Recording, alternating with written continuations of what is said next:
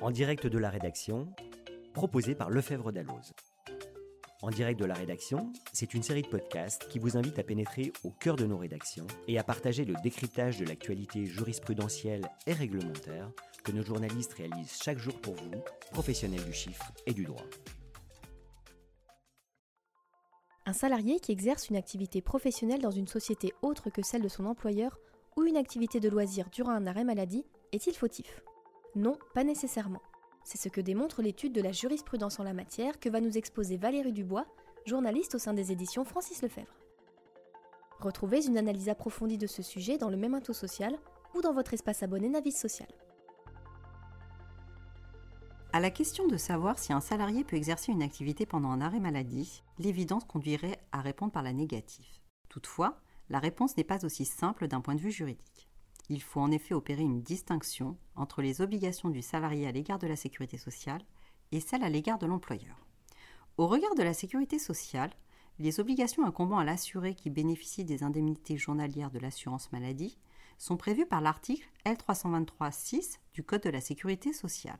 Un salarié en arrêt de travail doit s'abstenir d'exercer toute activité non autorisée. À défaut, il peut être amené à restituer les indemnités journalières qui lui ont été versées par sa caisse. En outre, si le salarié a perçu une rémunération pour l'activité non autorisée, il risque une sanction financière. Toutefois, le manquement du salarié à ses obligations au regard de la sécurité sociale ne peut en aucun cas justifier la rupture de son contrat de travail par son employeur. La Cour de cassation l'a précisé en 1998 dans une affaire où un salarié en arrêt de travail avait adressé à son entreprise une carte postale depuis la Yougoslavie.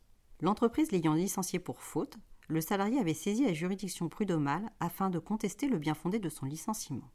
La Cour d'appel avait estimé que la rupture était justifiée.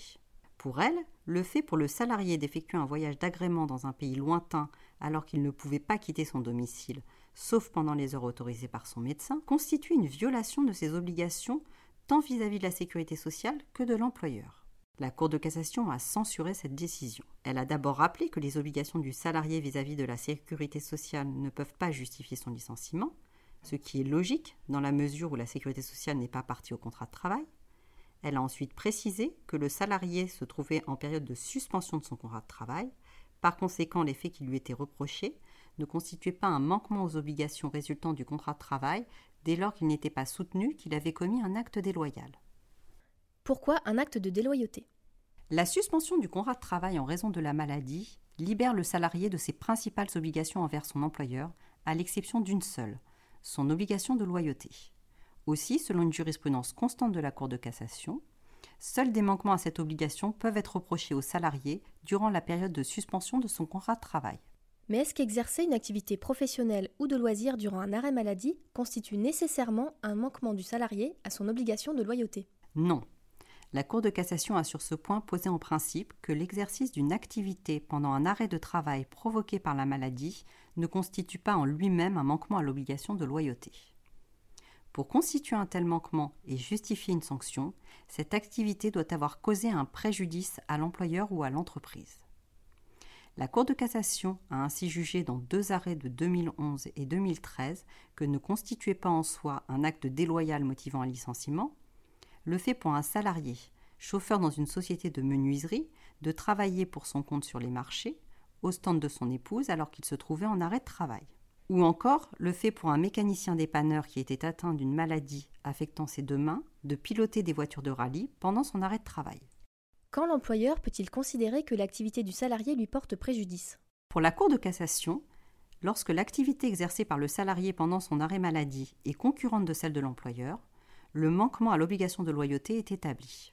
À titre d'exemple, elle a jugé en 2003 qu'un mécanicien qui, durant un arrêt de travail pour maladie, avait entrepris la réparation d'un véhicule pour son compte en faisant appel à un autre mécanicien de la société, avait commis une faute grave justifiant son licenciement.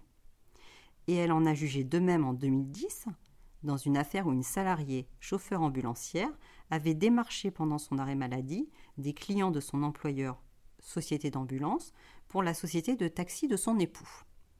Par contre, le préjudice ne peut pas résulter du seul versement par l'employeur d'un complément de salaire au salarié qui refuse de rester dans son lit pendant l'arrêt maladie.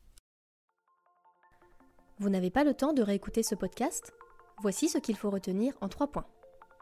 D'une part, le manquement du salarié à ses obligations au regard de la sécurité sociale ne peut pas justifier son licenciement.